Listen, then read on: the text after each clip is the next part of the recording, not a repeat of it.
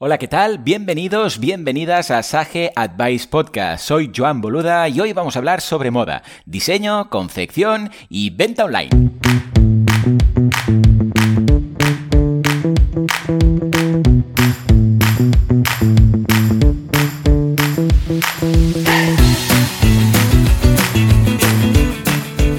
Sage Advice Podcast, gestión empresarial como clave del éxito, es el canal de podcast creado por Sage, el software de gestión empresarial que se adapta a las necesidades de cualquier emprendedor, pyme o despacho profesional. Millones de clientes en el mundo gestionan su contabilidad, facturación, finanzas, recursos humanos y nóminas con nuestras soluciones. ¿Quieres aprender a manejar tu negocio de forma exitosa? Si la respuesta es sí, estás en el lugar correcto.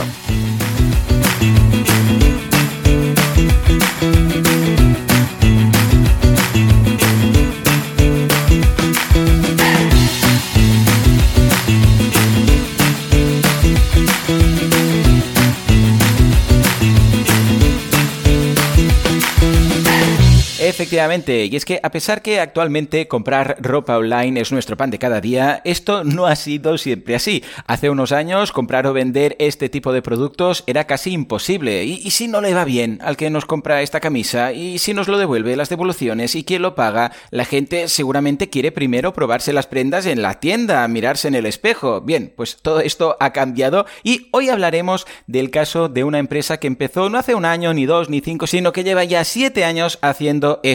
Y para contarnos su caso, contamos con Iván Monells, cofundador y responsable de negocio digital de Brava Fabrics. Iván, muy buenos días. Muy buenos días, Joan. ¿Qué tal? ¿Cómo estamos? ¿Cómo va el mundo de la, del textil y de la inteligencia artificial? Porque me consta que eres muy fan ¿eh? de esta temática. Sí, sí, la verdad es que, bueno, llevo en Brava Fabrics ya siete años y, bueno, el mundo textil está en un momento eh, complejo, te diría, pero en mis tiempos pues uh, mi background es técnico, soy ingeniero informático y tengo mucho interés ya desde que era niño en temas de robótica, inteligencia artificial y todo eso. Entonces también es como mi, mi hobby, intento pues también aplicar cosas de este tipo a, a, la empresa. Coincidimos plenamente. Todos hemos vivido esa juventud en la que veíamos películas de ciencia ficción con robots, eh, de inteligencia artificial y ahora que empezamos a ver la luz al final del túnel estamos muy emocionados. Pero hoy te he traído aquí para hablar de algo distinto, para hablar del fantástico mundo del textil y de la moda y cómo vender online todo esto, especialmente también si se os ocurre no solamente diseñar, sino también fabricar vuestro producto. Coméntanos, ¿cómo surgió la idea de Brava Fabrics? Brava Fabrics nació en una escuela de negocios con mi socio, con Ramón Barbero. En trabajamos en el proyecto final de máster juntos. Sí. Y, en realidad hicimos algo que no tenía nada que ver con lo que ha terminado siendo Brava. En ese momento pues en ese proyecto creamos una especie de Deliveroo y Airbnb, una especie de uh, pues, uh, cocineros particulares pues entregados a, a, domicilio. ¿no? Y bueno, incluso el proyecto nos lo tomamos bastante en serio y durante un día hicimos una pop-up y lo llevamos eh, al mundo real y vendimos. ¿no? O sea que Muy bien. Mucho esfuerzo en ese proyecto académico que al final no decidimos tirar adelante, pero sí que en ese momento con Ramón, pues lo que validamos yo creo primero de todo fue el equipo. Entonces, claro. uh, con, Ramón, que es un perfil muy distinto al mío, uh, yo soy un poco el, el, de números, el de backend, y Ramón es el comercial, el de marca, el de producto. Entonces, vimos que trabajamos muy bien juntos y de ahí salió la idea de crear un negocio, ¿no? Pero en realidad, primero fue el equipo antes que, que el negocio en sí. Entonces, lo de Brava uh, fue una decisión muy, muy analítica. Hmm. A ver, el tipo de emprendedores que éramos a ver, en ese momento yo creo que tenía 29, mi socio ya tenía un hijo, 32, 33 debía tener. Entonces, queríamos algo que fuese mínimamente sólido, ¿no? Claro. No, no, no nos podíamos permitir el, bueno, el, pues cuando tienes 20 años, pues, pues probar cosas muy arriesgadas. Claro. Y oye, si no te funcionan bien, pues. Cosa por otra. ¿no? eh, y, y, lo que nos gustaba del, en ese momento del e-commerce es que era un modelo muy transaccional, ¿no? Que desde el primer día estabas, estabas ya transaccionando y quizás uh, el recorrido no era tan grande como claro. estos pelotazos que vemos en software, ¿no? Pero era muy sólido, ¿no? Sí. Y entonces nos gustaba el e-commerce y lo de la moda ya fue la última pata. Primero fue equipo, luego canal y finalmente el producto. Uh, nos gustaba a los dos. La moda uh -huh. masculina era un, un mercado que online está creciendo mucho. En ese momento en España, pues ahora nos parece muy obvio, ¿no? Lo de online, pero a siete años. Y además el sector de la moda, que claro, es, y si no me va bien la camisa y tal, devoluciones de por medio, de hecho, eh, de promedio, el sector de la moda tiene un 30% de devoluciones de promedio, comparado con otros sectores es bastante más alto, porque claro, te lo pruebas, ¡ay! Una talla más, una talla menos, ah, no es lo que esperaba. Claro, eso tiene su complicación online. Sí, no, no es solo un tema de talla, sino que incluso el consumidor se ha acostumbrado a muchas cosas ya devolver. Es comprar ya pensando que es poco probable que se lo quede, ¿no? De hecho, ah, el 30% que comentabas en Zalando, donde las devoluciones son gratis y fáciles, es casi un 60. Madre mía. Y he, oído de marcas que están al 75 en Zalando. Entonces, sí que está el tema de las tallas, el tema de los materiales, el tema de los fits, pero también hay un tema de comportamiento del consumidor que durante estos siete años eh, hemos visto que ha cambiado mucho. Tal cual. Y no solamente eso, sino que además os metéis a diseñar, que dices, bueno, hasta aquí lo entiendo, un diseño propio y tal, que forme parte de las actividades del core business, las esenciales, voy a diseñar porque esto no lo voy a encargar a otra empresa porque forma parte de nuestro core, pero además también fabricar, o sea, todo. ¿En qué momento decidís que vais a apostar por diseñar y fabricar y enviar y todo vosotros? A ver, en hace, hace siete años lo que vimos que era muy popular en Estados Unidos, que ahora lo hemos visto muchísimo en España, era ese tema de las marcas nativas digitales, es decir, vender directamente el producto consumidor final. Luego en los años eso ha, migrado a un modelo más híbrido, pero en ese momento éramos lo que se llamaba un pure player online y, en lo que intentabas es, pues a través de hacer la venta directa, recoger todo el margen que tenía el, el producto, ¿no? Entonces, esto lo estamos haciendo, pues había Alberts en Estados Unidos que estaba empezando, había varias marcas que han terminado siendo muy grandes y era parte del juego, ¿no? O sea, el ser un marketplace también lo valoramos. Claro, que parece lo fácil, ¿no? Dices, bueno, mira, estoy de intermediario, pim pam, o un dropshipping, o no sé qué, compro ropa, la selecciono, la curo y la vendo. Y no arriesgo, no compro máquinas, etcétera, ¿no? Parece lo fácil, pero yo no sé si es incluso más difícil. ¿eh? Quizás no lo está. el margen se aprieta mucho y claro, ahí está. Lo, estuvimos valorando. ¿eh? Al principio hicimos ahí varios modelos financieros. Y ¿cuánto tenemos que vender para ser rentables? Y, ostras, el modelo marketplace, yo veo muchos que están cerrando, es complejo ¿eh? también. Hay mucha competencia. el margen es muy apretado, los costes de publicidad son altos. Entonces, bueno, cada modelo tiene lo suyo, ¿no? No tienen esto. Eso es una gran ventaja. Pero bueno, no sé si es lo fácil o lo difícil crear un producto, pero fue nuestra decisión. Entonces nosotros diseñamos nuestros productos, de hecho es parte fundamental porque ah, Cierto. creo yo que nuestra, nuestra marca y nuestros productos realmente tienen un ADN único, ¿no? Es que lo que hacen que la marca sea especial. Y en cuanto a la fabricación, a ver, lo que hacemos nosotros es lo que hacen la mayoría de marcas de moda. No es que tengamos talleres, lo, que, hacemos nosotros es comprar productos intermedios, como pues el tejido o los botones o las etiquetas. Luego buscamos un confeccionista que cada tipo de producto tiene una fábrica especial, ¿no? Incluso en países especiales, eh, según qué tipos de producto, y luego buscamos una fábrica que nos lo haga. Hablas del material, como los botones, el tejido, etcétera. Aquí también habéis hecho una apuesta importante acerca de la sostenibilidad de estos materiales, no solamente de fabricación, sino también de distribución para tener un, un mínimo impacto ambiental, ¿no? ¿Esto también surgió en el inicio de todo o fue algo a posteriori? No, fue desde el inicio. Al principio quizás nos fijamos más en la parte de comercio justo, es decir, que las, las fábricas con las que trabajásemos pues se respetasen uh, los derechos humanos que esperamos uh, todos claro, claro, claro. que compramos. Uh, luego, un par de años más tarde, empezamos también a utilizar solo materiales de origen orgánico certificado. -huh. Entonces, todos los materiales hoy en día de Brava, de una forma u otra, tienen una certificación sostenible y además, y esto es reciente porque hace menos de uh, la empresa nos hemos certificado como B Corp. Entonces, uh -huh. es una certificación uh, muy conocida que te audita toda tu cadena de suministro para ver que en efecto sea sostenible. Entonces, uh -huh. la apuesta desde el principio fue por ser una empresa social y sostenible, te diría. ¿Hasta qué punto crees que esto llega a la gente, porque eh, lo vemos, ¿eh? Y cada vez más, y mm, las empresas sacan pecho de esto, Bicorp, esto, este sello, calidad, medio ambiente, sostenibilidad, pero ¿crees que realmente, supongo sí, si no, no optaríais por este camino, ¿no? Pero ¿crees que realmente la gente valora en la propuesta de valor este aspecto y que muchas compras son por eso? ¿O simplemente la gente es como un añadido? Hey, mira, me gustan las camisas de Brava Fabrics, me gustan estos motivos que tienen y tal y cual, el estilo, el diseño, lo pillo y además me siento bien, Mira, porque es sostenible. Vemos, vemos que va un poco en función del mercado. Si vemos que los mercados ah, del norte de Europa, especialmente Alemania, son mucho más exigentes en, en, ese aspecto y no solo no solo quieren que sea el material sostenible, sino que hacen preguntas ah, complejas a veces, ¿eh? el consumidor, de, oye, exactamente eso qué tipo de, cómo tengo que lavarlo, qué, pasa si lo meto en la lavadora, los microplásticos, todas esas movidas, pues tenemos ese tipo de preguntas de ese consumidor.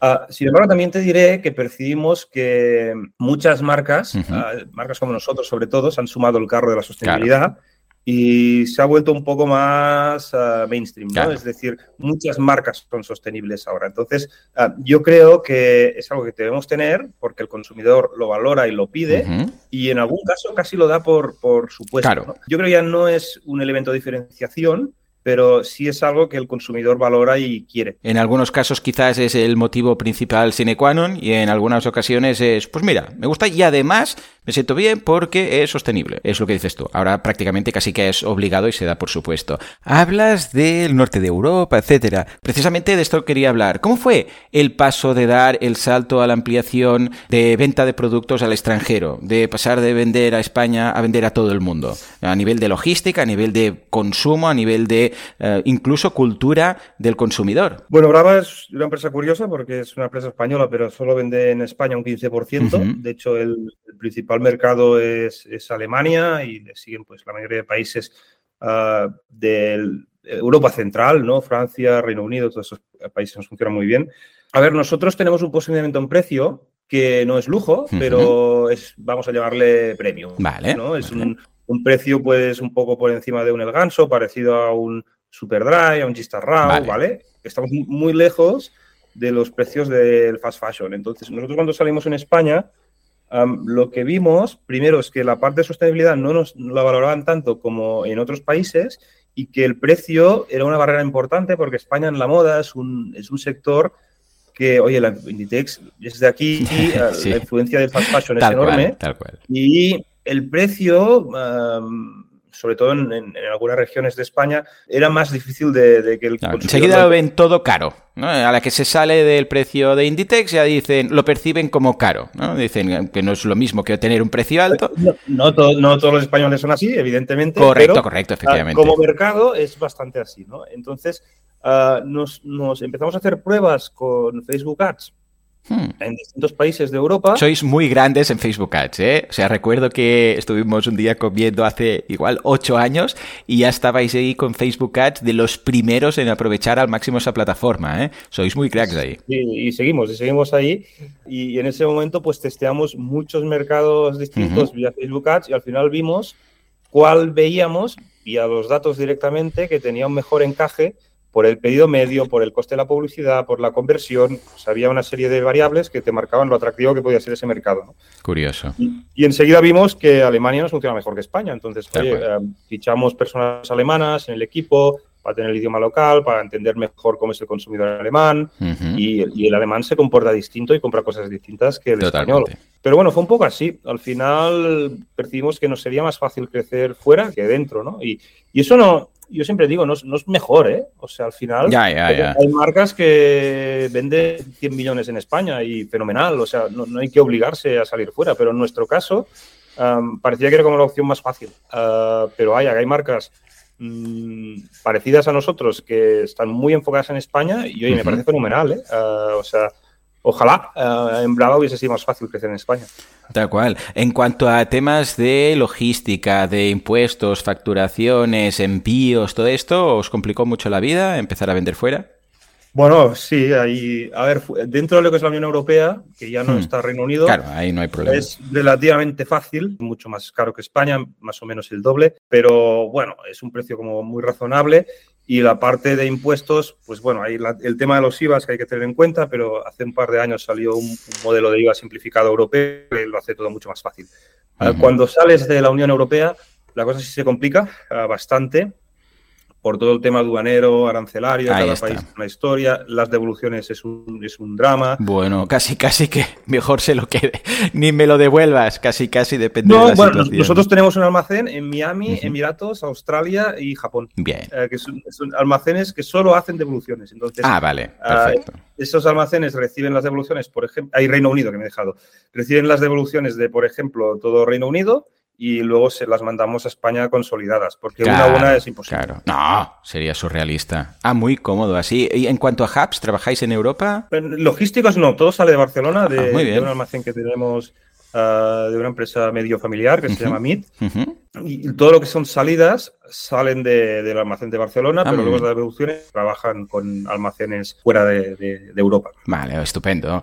Entonces, eh, empezasteis con camisas. Yo recuerdo que al principio solo eran camisas, y luego poco a poco fuisteis ampliando el catálogo, ¿no? Pero ¿en qué momento pensáis es, os lo pide el cliente, vosotros decidís ampliar a otro tipo de productos eh, y esto implicó más dificultad en cuanto a la gestión de stocks, referencias, unidades, etcétera? Empezamos con camisería, en efecto, eh, concretamente camisería camisería estampada, que era un tipo de producto que nosotros considerábamos que era muy, uh, muy vistoso sí, en de las redes sociales. Eso, eso nos gustaba. Y se detecta rápidamente vuestro estilo, ¿eh? O sea, cuando ve esto es brava, ¿no? Esto es Brava Fabrics, ¿verdad? O sea, enseguida lo, lo, percibes.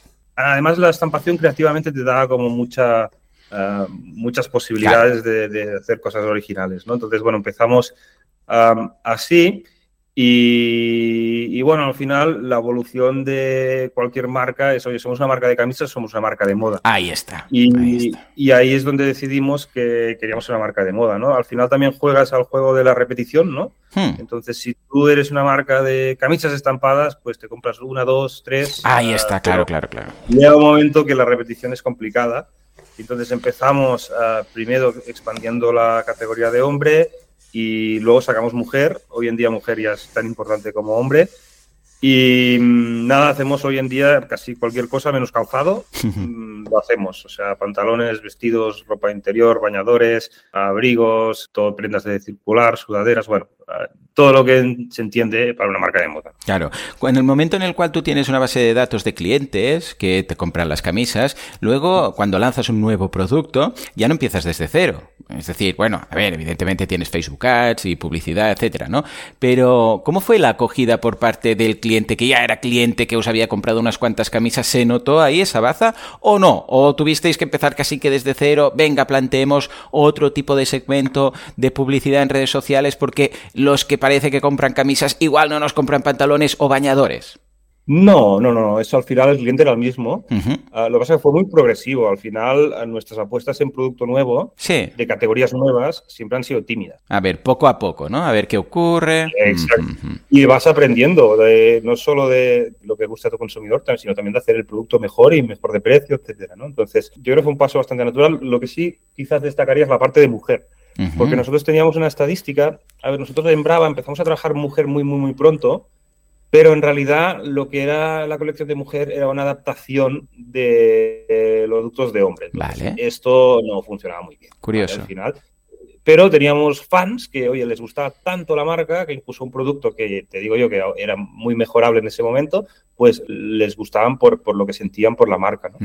Eso es difícil de conseguir, ¿eh? O sea, eso fue un hándicap por vuestra parte. Aunque nosotros llevamos una estadística curiosa, que es que esa pequeña colección de mujer adaptada de la de hombre representaba solo un 5% de las ventas, pero un 40% de las ventas de Brava eran mujeres. ¡Oh, qué bueno! Que compraba la ropa para sus eh, maridos o parejas. Sí, parejas, sus hermanos, regalo, lo que sea, ¿no? Entonces ahí, claro, había una oportunidad brutal de hacer un buen producto de mujer y, que pasen para ellas, porque ya las teníamos de cliente, ¿no? Entonces eso quizás es lo más destacable de, en cuanto a esa pregunta, ¿no? Claro, claro, es curioso, ¿eh? Teníais un cliente que no compraba para él, sino para otras personas. Es, es muy interesante llegar a esa conclusión y pensar, bueno, aunque esté en medio, eh, se entera de lo que nosotros publicamos, sabe las colecciones. Entonces, claro, es muy significativo el hecho de saber que esa persona, un 40%, dices, un 40% son mujeres que compran y saben nuestros productos, pero a pesar que hay una línea para ellas, parece que no encaja mucho porque es solo un 5%. Vamos a renovarlo, ¿no? Vamos a cambiarlo. Muy bien, muy bien. Súper interesante este caso. En cuanto a temas de ventas online, que dices que, venga, vamos a empezar y decidimos desde cero empezar única y exclusivamente con ventas online, os pasáis en algún momento a tiendas. Es decir, que ahora alguien puede encontrar algunos de vuestros productos en tiendas. ¿Cómo fue ese proceso? Que parece completamente al contrario o al revés de lo que se veía habitualmente en las tiendas de ropa, ¿no? Que luego pasaron al online, vosotros hicisteis al revés. ¿Cómo fue? A ver, sí es verdad que Brava nació online, como marca e-commerce, pero los primeros años de Brava te diría que fue fundamental nuestra presencia offline en pop-ups y marketing. Brava era una marca que, se caracterizaba por eso, ¿no? En cada fin de semana estábamos en algún evento, en algún sitio, en algún market.